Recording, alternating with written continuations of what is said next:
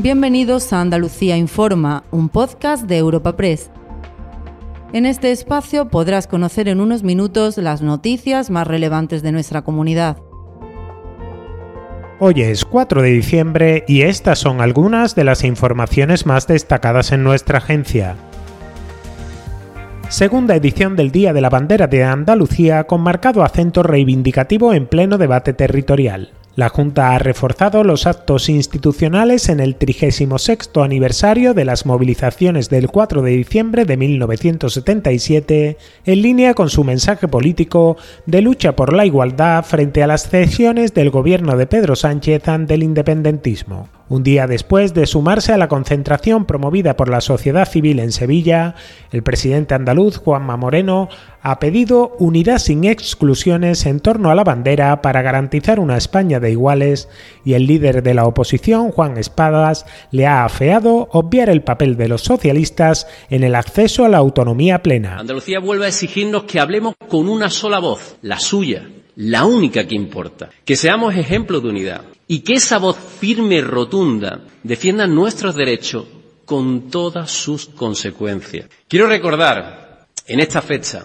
a quienes nos hicieron andalucistas, desde Blas Infante a Manuel Clavero y otras muchísimas personalidades que han ido construyendo este sentimiento colectivo. La ausencia en la cita del presidente Moreno Bonilla a dos personas clave en ese proceso autonómico, sin las cuales no se entiende, como no entiendo yo por qué no han sido citadas. No es otro que Plácido Fernández Viaga, primer presidente preautonómico, y sin duda Rafael Escuredo, primer presidente de la Junta de Andalucía. La historia no está para reescribirla, está para leerla. Y como cada 4 de diciembre, Málaga ha rendido homenaje a Manuel José García Caparrós, el joven asesinado en las movilizaciones de 1977 en la esquina de la Alameda de Colón donde se encuentra la placa en su memoria. Representantes de partidos políticos, sindicatos y asociaciones han acompañado en la ofrenda floral a sus hermanas, que han pedido que sea reconocido como víctima del terrorismo y han pedido una reunión a la vicepresidenta Yolanda Díaz para que se implique para que se pueda identificar al policía que acabó con su vida hace ya 36 años tras dispararle por la espalda. Dolores, una de las tres hermanas de García Caparrós, también ha tenido un mensaje para el presidente Juanma Moreno y su decisión de instaurar el Día de la Bandera cada 4 de diciembre. Hoy, 4 de diciembre, el Día de la Bandera, no. El Día de la Bandera era la que llevaban los andaluces. Y la víctima hoy es el día de Manuel José García Caparrós, que fue el que dio la vida por Andalucía. Que no se olvide, porque las banderas las llevábamos todos, los andaluces aquel día. Y por eso hoy se les rinde homenaje a la figura que dio su vida, que fue Manuel José García Caparrós.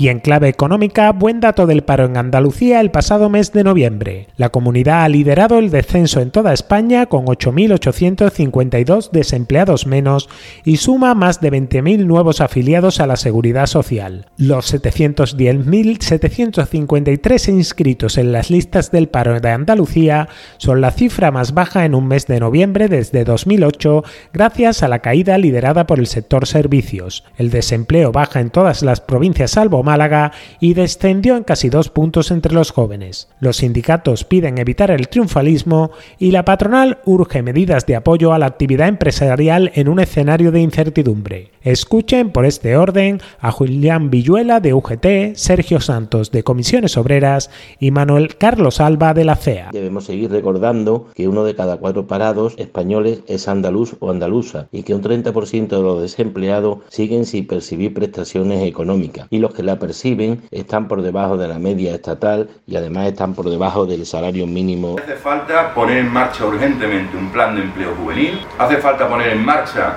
Pacto Andaluz por la Formación Profesional que dote de más recursos formativos, de más capacidades a los jóvenes y hace falta en general políticas de empleo que desarrolle la Junta de Andalucía y también hace falta que los empresarios entiendan que las riquezas no son para metérselas en el bolsillo. Lo que se espera es que se tomen medidas que favorezcan la capacidad de las empresas en aumentar su confianza en políticas que motiven el desarrollo económico y permitan de verdad crear empleo.